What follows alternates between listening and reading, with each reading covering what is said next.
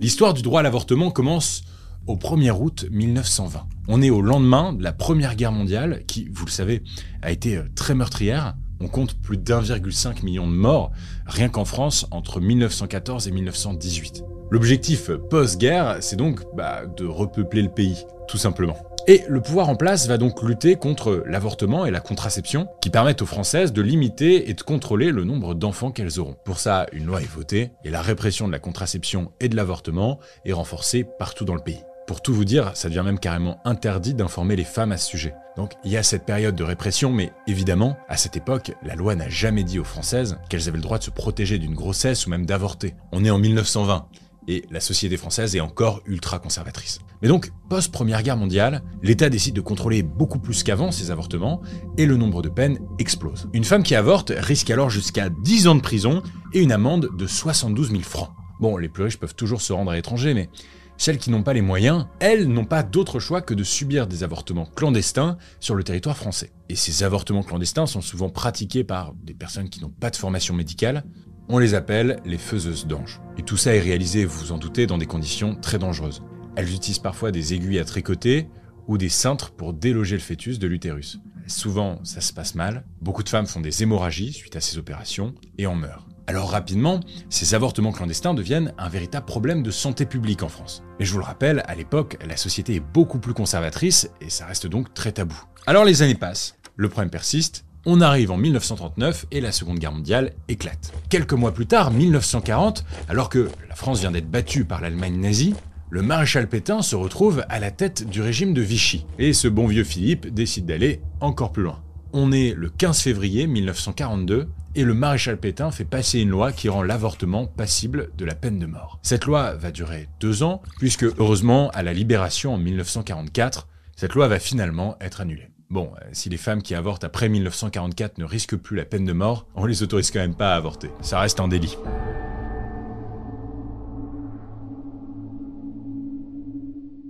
On fait un bond dans le temps. On est maintenant en 1967 et il y en a un qui va faire bouger les choses, le député gaulliste Lucien Neuwirth. Gaulliste qui fait référence donc à l'idéologie du général de Gaulle. C'est un mouvement plutôt conservateur. Concrètement, ce député veut changer la loi de 1920 dont Gasp parlait juste avant, en légalisant l'accès à la contraception. Alors certains sont contre, hein, forcément.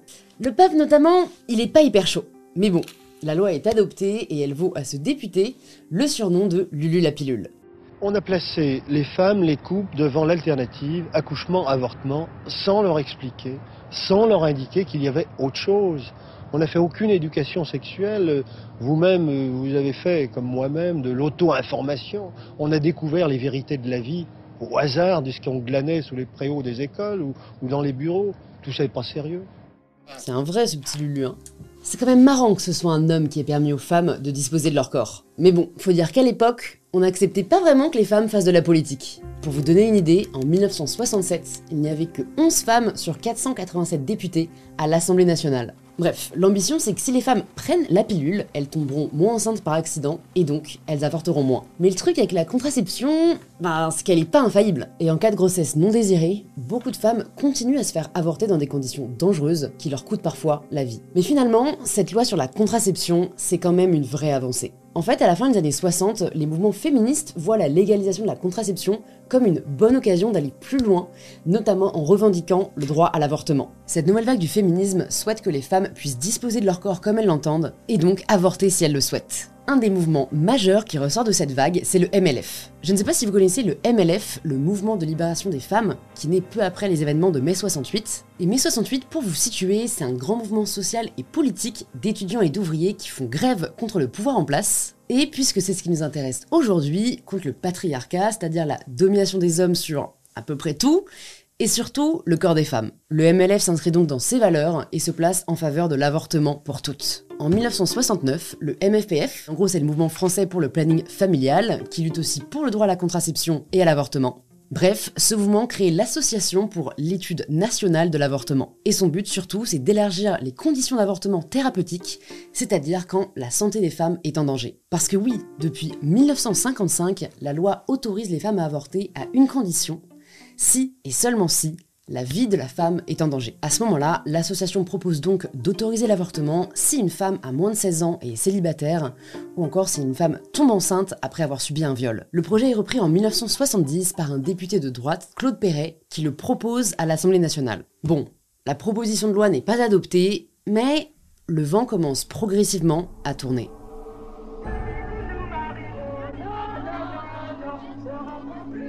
Alors oui, Louise a raison, le vent commence à tourner, mais on va pas abuser non plus. Hein. Dans les années 70, l'avortement, ça reste encore assez tabou. Et ce, même si ça concerne des centaines de milliers de femmes. En préparant cette vidéo, j'ai appris que, à cette époque encore, en France, près d'une femme par jour meurt à la suite d'un avortement clandestin. En fait, il faudra attendre la date du 5 avril 1971 pour qu'une publication vienne foutre un pavé dans la mare. Ce jour-là, euh, les Français découvrent en kiosque la dernière une du Nouvel Observateur, un magazine plutôt à gauche. Le magazine titre La liste des 343 Françaises qui ont le courage de signer le manifeste Je me suis fait avorter.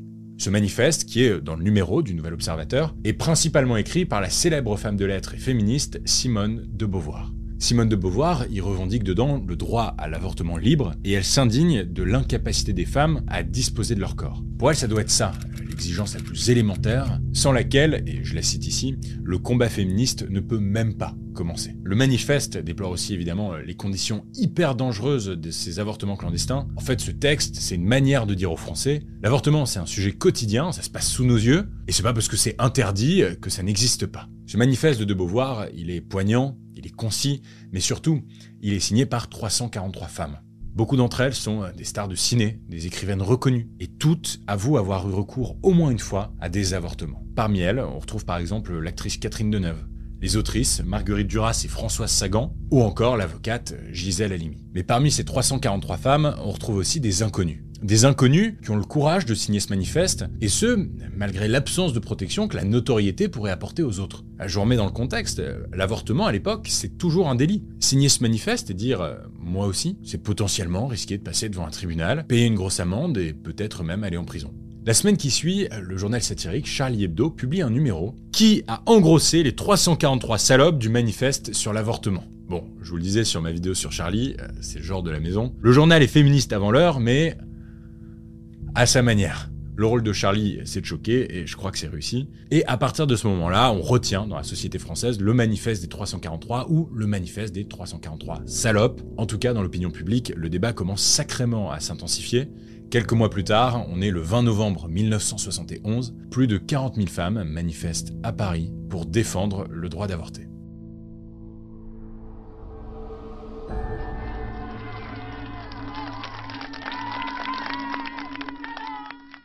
Au sein de ces mouvements populaires de plus en plus intenses, il y a une figure qui se démarque, celle de Gisèle Halimi. Elle a signé le manifeste des 343 et surtout, c'est une grande avocate. En fait, quand elle avait 18 ans, elle a subi un avortement clandestin particulièrement traumatisant. Solitude, pauvreté, culpabilisation, crainte de la justice car je commettais un délit, tout ça, avortement dans les pires conditions. Et c'est comme ça qu'elle a commencé à militer pour le droit à l'avortement. En juillet 1971, à 44 ans, quelques mois après la publication du manifeste des 343, elle fonde avec Simone de Beauvoir l'association Choisir la cause des femmes, avec un objectif très précis.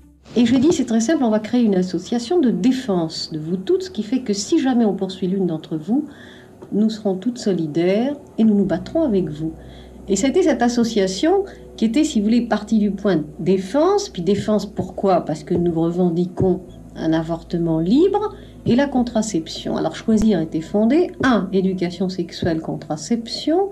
2. Abrogation de la loi répressive de l'avortement, promulgation d'une autre loi. Et 3. Défense gratuite de toutes les femmes poursuivies pour avortement. Mais surtout, l'avocate franco-tunisienne Gisèle Halimi est le visage d'un procès absolument primordial dans l'histoire du droit à l'avortement en France, le fameux procès de Bobigny. Tout commence en 1971. On est en banlieue parisienne et Marie-Claire Chevalier a tout juste 16 ans. Elle vit chez sa mère, Michel, une employée du métro parisien qui n'a pas beaucoup de moyens. Son quotidien est donc pas hyper marrant, mais l'adolescente a un bon groupe d'amis. Et un jour, elle rencontre Daniel. Daniel, il a 18 ans, il est beau gosse, mais bon, il a quand même une sale répute.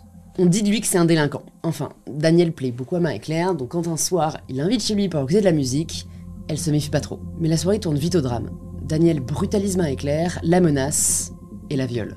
Peu de temps après, l'adolescente découvre qu'elle est enceinte. Elle est paniquée, alors elle en parle à sa mère, en qui elle a toute confiance. Michel lui propose de garder l'enfant, elle lui assure qu'ensemble, elles pourront s'en occuper, mais Marie-Claire refuse, elle veut avorter. Je me tapais dans le ventre et tout, euh, je me faisais mal exprès. Je me haïssais. Je haïssais ce que j'avais en moi. Je me serais, euh, je tuée. Sa mère prend alors rendez-vous chez un gynécologue, sauf qu'elle n'a pas les 4500 francs qu'il demande. Ça revient à 3 mois de salaire pour Michel. Le temps presse, alors elle demande de l'aide à deux collègues de la RATP, Lucette Dubouchet et René Sausset, qui lui dénichent le contact de Micheline Bambuc, qui pratique des avortements illégaux pour seulement 1200 francs. Michel y emmène donc sa fille, mais ça se passe très mal. Marie-Claire fait une hémorragie et doit donc se rendre à l'hôpital. Elle est finalement sauvée in extremis. Marie-Claire est soulagée, elle pense qu'elle est sortie d'affaire. Mais c'est sans compter sur Daniel, ce cher Daniel, son violeur, qui la dénonce à la police. Le mec est un connard jusqu'au bout. La police arrête donc Marie-Claire et Michel, qui avouent directement. Je vous le rappelle, on est en 1971, l'avortement est un délit en France, c'est donc inévitable, il va y avoir un procès. La pauvre Marie-Claire, sa mère, ses collègues et la faiseuse d'ange vont être jugés au tribunal de Bobigny, en Seine-Saint-Denis. Bobigny, qui va donc donner le nom à ce procès désormais historique.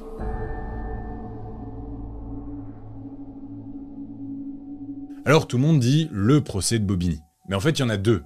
Donc on devrait dire, j'imagine, les procès de Bobigny. Le premier, celui de Marie-Claire, qui a choisi de se faire avorter, et le second, celui de ses complices. La liste des complices que j'ai là, sa mère Michel, les deux collègues de la RATP, Lucette et René, et enfin Micheline, la femme qui a pratiqué l'avortement de l'adolescente. Toutes, évidemment, veulent sauver leur peau. Et pour ça, elles ont une idée. Elles contactent l'avocate et militante Gisèle Halimi, qui accepte de les défendre. Au même moment, le mouvement de libération des femmes et l'association Choisir, dont parlait Louise tout à l'heure, organisent une manif en soutien à l'adolescente. Mais cette manif est brutalement réprimée par les forces de l'ordre. Les médias commencent à parler de l'affaire, les militantes distribuent des tracts devant les bouches de métro et les lycées. Il y a une sorte de déclic qui se fait dans l'opinion publique. En fait, tout le monde s'émeut de l'histoire de cette jeune femme, et l'affaire Marie-Claire Chevalier prend alors une dimension nationale de toutes les soirs, euh, je l'ai raconté devant des hommes qui n'ont pas peut-être forcément compris. Pour eux, c'était le délit, donc un délit, ça doit être puni. Et euh, je me souviens simplement d'une phrase qu'il a dit pour, euh, terminer. Est-ce que vous regrettez ce que vous avez fait? Et là, je, suis bien droite. J'ai dit non, je regrette pas. Si c'était à refaire, je recommencerai. Et là, après, il y a eu les applaudissements, tout ça. Gisèle était très fière de moi. On est le 11 octobre 1972, le verdict est rendu. Grâce au travail de Gisèle Halimi, Marie-Claire est finalement relaxée et la justice abandonne les poursuites. C'est déjà une première étape parce que Marie-Claire a été relaxée alors qu'elle reconnaissait avoir commis les faits, qu'elle indiquait qu'elle l'avait choisi librement de le faire et qu'elle en avait parlé à sa mère ensuite. Et en troisième lieu, elle a dit à la fin de l'audience qu'elle ne le regrettait pas. Euh, par conséquent, il y avait bien un délit, il avait été commis et reconnu, il y avait bien une culpabilité puisqu'il y a un délit, mais il semble que les juges, en indiquant que Marie-Claire n'avait pas délibérément et librement choisi cela, qu'ils aient attribué la culpabilité ailleurs et par conséquent à la société et à la loi. Mais ça n'est qu'une étape. Quelques semaines plus tard, on est en novembre et c'est l'heure du deuxième procès de Bobigny, celui des complices. Pour Gisèle Halimi, il faut faire de ce procès un procès politique qui va au-delà du sort de ces quatre femmes. Ce procès doit être celui de la cause de toutes les femmes. Alors, l'avocate prépare le procès pendant trois semaines avec son assaut. Ce procès, c'est l'occasion de revendiquer la liberté des femmes à disposer d'elles-mêmes. Et puis, l'avocate veut aussi pointer du doigt l'injustice de cette loi contre l'avortement. L'injustice sociale, puisque je vous le disais, les femmes qui en ont les moyens peuvent aller avorter à l'étranger, sans avoir peur de se faire arrêter par la justice, mais les femmes les plus pauvres, comme Marie-Claire, sont bien plus susceptibles de se faire arrêter. Le plan de bataille de Gisèle Halimi est tout préparé. Les aspects scientifiques, juridiques, sociaux et politiques de l'avortement sont soutenus par des témoignages de spécialistes. C'est le cas par exemple du médecin Paul Miliez. Le mec se revendique fervent catholique, il se dit même hostile en fait à titre perso à l'avortement, et pourtant il le dit haut et fort lors du procès, si la jeune Marie-Claire lui avait demandé de l'aide, il l'aurait fait. J'ai été l'objet de haine de la part de l'ensemble du corps médical, parce que c'était interdit. On n'avait pas le droit de parler de ces choses-là. Et on n'avait pas le droit de défendre une fille qui souffrait. J'ai vu mourir trop de filles après un avortement sceptique pour ne pas me lancer au moment de Bobigny pour empêcher que ça continue. Dans ce procès, il y a tout. Il y a euh, des personnalités politiques, des signataires du manifeste des 343, mais aussi des Français ordinaires qui témoignent de leur quotidien et de la réalité. Toutes celles et ceux qui préparent le procès le sentent, euh, quelque chose de très important est sur le point d'arriver. Les quatre accusés surtout. Elles savent que ce qui est en train de se jouer là les dépasse complètement. Elles sont prêtes à tout, jusqu'à parler de sexualité, devant une assemblée pourtant presque exclusivement composée d'hommes. Le 22 novembre 1972, le verdict finit par tomber. Micheline Bambuc, qui a pratiqué l'avortement, est condamnée à un an de prison. Michel Chevalier, la mère de Marie-Claire, est condamnée à payer une amende de 500 francs, en gros à peu près 76 euros. Et les deux collègues de la RATP sont finalement relaxés. Est-ce que vous recommenceriez? Bien sûr que je recommencerai. Je suis très heureuse pour moi, mais tout le monde en profitera. Nous continuerons. Pour toutes les femmes. D'accord, elles sont condamnées, mais ce verdict est beaucoup plus léger que ce qu'on pouvait attendre. Aux yeux de Gisèle Halimi, qui les a défendus, la victoire est exceptionnelle. Le procès de Bobigny impose très clairement la nécessité d'un débat public sur le droit à l'avortement. Cette fois, c'est sûr, la loi doit changer, et la loi va changer.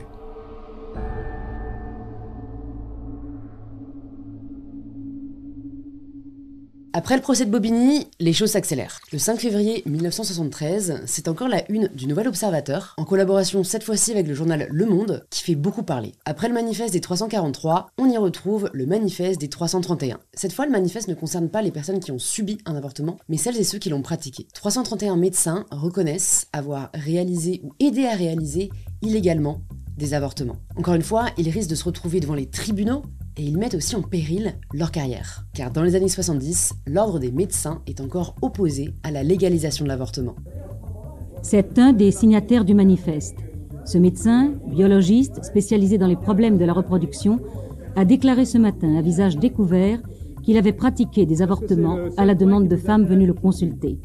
Aux yeux de la loi, actuellement, c'est un délit.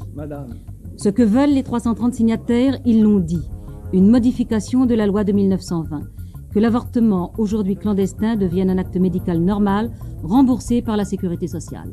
Les médecins, les politiques, les femmes, tout le monde appelle au changement. Mais puisque ça n'arrive pas, le planning familial et le MLF créent le MLAC. Encore un nouvel acronyme. Et tout simplement, le MLAC, ça signifie le Mouvement pour la liberté de l'avortement et de la contraception. Dès sa création, le slogan du MLAC résonne dans toute la France. On ne mendie pas un juste droit, on se bat pour lui. Les femmes du mouvement ne demandent pas le droit à l'avortement et à la contraception gratuite, elles l'exigent. Bon, il faut savoir que même si le MLAC est une association autorisée par le gouvernement, elle aide quand même des femmes à avorter illégalement. Bon, vous vous en doutez, tous ces mouvements féministes se heurtent à pas mal d'opposition.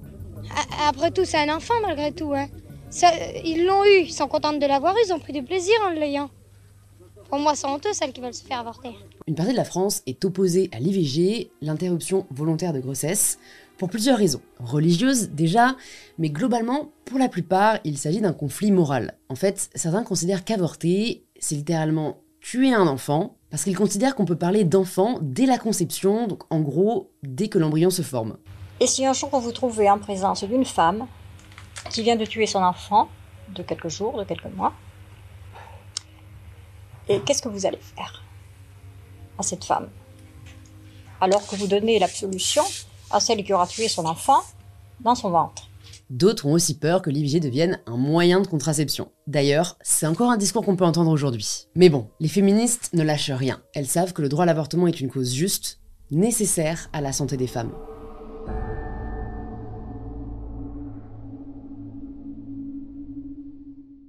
On est le 27 mai 1974. Et la France a un nouveau président, un homme moderne, Valéry Giscard d'Estaing. Ah, Giscard. Son premier ministre s'appelle Jacques Chirac. Bon, vous commencez à connaître Chirac si vous regardez mes vidéos depuis un moment. Il est partout dans la cinquième et ce nouveau gouvernement est à droite et le Premier ministre nomme une certaine Simone Veil ministre de la Santé. Simone Veil est magistrate, c'est une femme politique de droite, elle a une vie extraordinaire et je lui ai consacré d'ailleurs toute une vidéo sur cette chaîne, une vidéo qui est carrément sous-côté d'ailleurs, si vous voulez la voir, elle est là. En tant que ministre de la Santé, Simone Veil réussit enfin à faire voter le remboursement de la pilule contraceptive. Et puis, le président Giscard d'Estaing, qui est un homme de centre-droite, comprend qu'il faut aussi s'emparer du sujet de l'avortement. Bien que son premier ministre, Jacques Chirac, soit pas au départ hyper convaincu de la nécessité de cette loi, bah, c'est vrai quoi, après tout, et je le cite ici, les femmes se sont toujours débrouillées toutes seules. Mais bon, ça vient d'en haut, donc il va quand même soutenir Simone Veil qui aura pour mission de dépénaliser l'avortement. La ministre prépare un projet de loi, mais clairement c'est compliqué. Les semaines qui vont précéder la présentation du projet de loi à l'Assemblée nationale vont être hyper dures. Simone Veil va être harcelée très violemment, subir aussi une vague intense d'antisémitisme. Pour ceux qui n'ont pas vu ma vidéo, Simone Veil est juive, elle a été déportée au camp d'Auschwitz-Birkenau pendant la Seconde Guerre mondiale. Dans la rue, des inconnus lui font subir un enfer. Moi, je recevais des lettres de menaces tout le temps, euh, dans la rue, euh, euh, des croix gammées dans l'entrée de mon immeuble, sur la voiture, sur, enfin vraiment, il y avait un climat très très lourd euh, et très haineux surtout. J'ai vraiment jamais ressenti autant de haine, une vraie haine, vous savez, une haine qui, qui, veut tuer. Mais Simone Veil ne lâche rien, elle va mener son projet jusqu'au bout. La ministre consulte des médecins, le planning familial, des personnalités comme Gisèle Halimi, mais aussi des mouvements anti-avortement. Le 26 novembre 1974, c'est le grand jour, la ministre présente son projet de loi devant l'Assemblée nationale. Et ce discours va marquer l'histoire. Je voudrais tout d'abord vous faire partager une conviction de femme. Je m'excuse de le faire devant cette assemblée presque exclusivement composée d'hommes. Aucune femme ne recourt de gaieté de cœur à l'avortement. Il suffit d'écouter les femmes.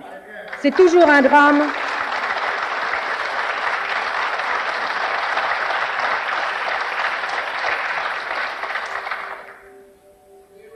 C'est toujours un drame, cela restera toujours un drame. Elle essuie des attaques très violentes. Par exemple, après son discours, un député centriste, un certain Jean-Marie Daillé, compare l'avortement à des embryons jetés au four crématoire. En fait, globalement, la droite catholique est très opposée à la légalisation de l'avortement. Passer de la répression aveugle à l'absence totale de contrainte, c'est aller d'un excès à l'autre, d'une erreur grave à une autre erreur grave. Alors pour mieux faire passer la pilule, la loi est proposée pour une durée de 5 ans, possiblement renouvelable. On fait le test. Et on verra.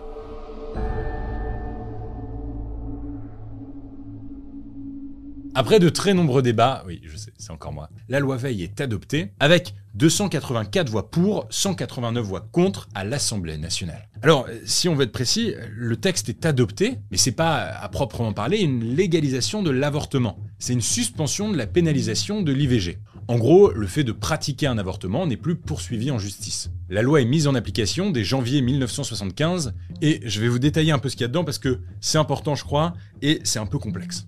En fait, la loi Veil dit que l'IVG peut être décidée par la femme enceinte lorsqu'elle estime que sa grossesse la place dans une situation dite de détresse. La loi dit aussi que le délai pour avorter est fixé à 10 semaines, ça correspond donc à un peu plus de 2 mois de grossesse. La loi assure aussi une clause de conscience, qui est d'ailleurs euh, encore d'actualité aujourd'hui.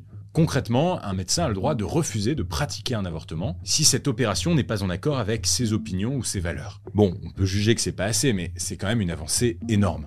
Petit à petit, le droit à l'avortement devient de plus en plus évident dans l'esprit des Français. Alors, cinq ans après le vote de la loi Veil, qui n'était euh, que temporaire, hein, souvenez-vous, un nouveau vote est organisé pour la rendre définitive. Le 6 octobre 1979, plus de 50 000 femmes participent à la marche nationale pour l'avortement à Paris.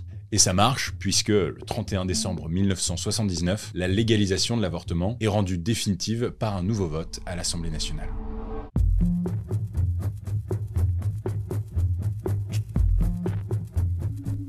Il reste quand même des choses à améliorer, notamment le fait que l'IVG, bah, ça coûte cher. Alors, en 1982, la ministre déléguée aux droits de la femme, Yvette Roudy, veut convaincre les députés de voter une loi pour le remboursement de l'IVG par la Sécu. C'est pour elle la levée d'une certaine forme de réprobation sociale qui pèse encore trop souvent sur un acte que les êtres humains adultes que les femmes sont devenus, n'en déplaise à certains, un acte qu'elles n'accomplissent jamais.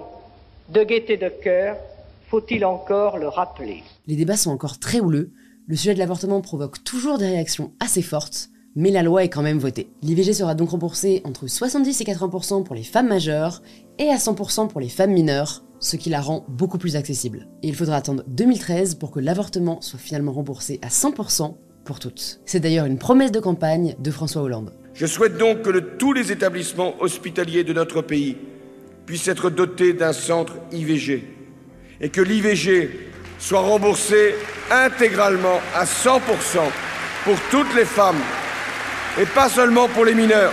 Le droit à l'avortement devient vraiment accessible à toutes. Mais bon, Évidemment, il y a encore des gens qui sont contre, et surtout qui tentent de dissuader des femmes d'avorter. Alors, en 1993, une nouvelle loi passe. Cette loi, c'est la loi Neuertz, qui rend illégal le fait d'essayer de dissuader une personne d'avoir recours à l'IVG. Bon, et je vais pas entrer dans tous les détails des évolutions de la loi concernant l'IVG, mais ce qu'il faut retenir, c'est qu'aussi, progressivement, le délai pour y avoir recours a augmenté.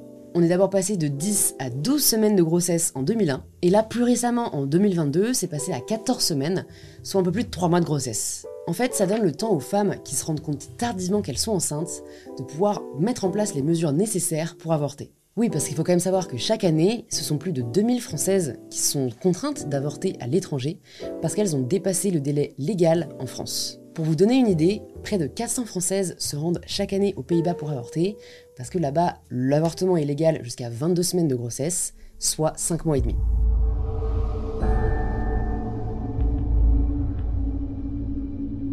En France, le droit à l'avortement n'a fait que gagner du terrain avec les années, et c'est tant mieux. Mais malheureusement, ce n'est pas le cas partout.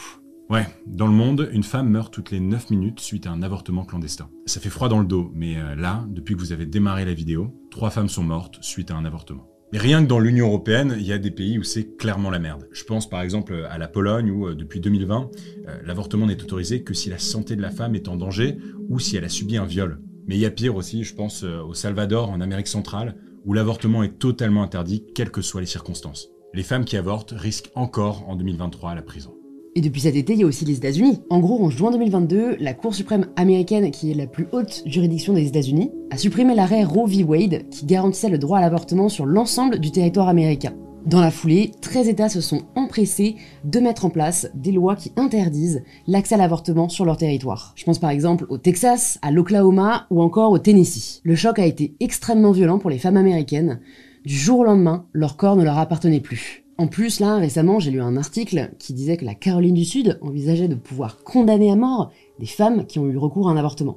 Et d'ailleurs, c'est quand on a vu ce droit reculer ailleurs que certaines voix se sont levées ici en France pour que l'on inscrive le droit à l'avortement dans notre constitution. La constitution qui, je le rappelle, est le texte suprême de notre pays. En gros, quand une loi est inscrite dans la constitution, quand elle est dite constitutionnelle, c'est quasi impossible de la contester, à moins de changer la constitution, mais euh, c'est encore un autre truc.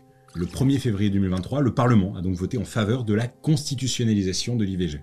Bon, c'est pas encore acté, hein, parce qu'il faut que l'Assemblée nationale et le Sénat se mettent d'accord sur la formulation exacte, mais euh, normalement, ça devrait se faire. Et à ce moment-là, la boucle serait bouclée, du moins en France. Et c'était l'histoire du droit à l'avortement. Merci beaucoup d'avoir écouté euh, cet épisode de l'Histoire 2 en podcast. Je vous rappelle simplement que les épisodes sont aussi disponibles sur YouTube avec des images. Il faut juste taper Gaspard G. Et d'ici là, je vous dis à la semaine prochaine. Abonnez-vous sur votre plateforme de podcast préférée. N'oubliez pas de laisser 5 étoiles, c'est important pour le référencement. Quant à moi, je vous dis à la semaine prochaine. Ciao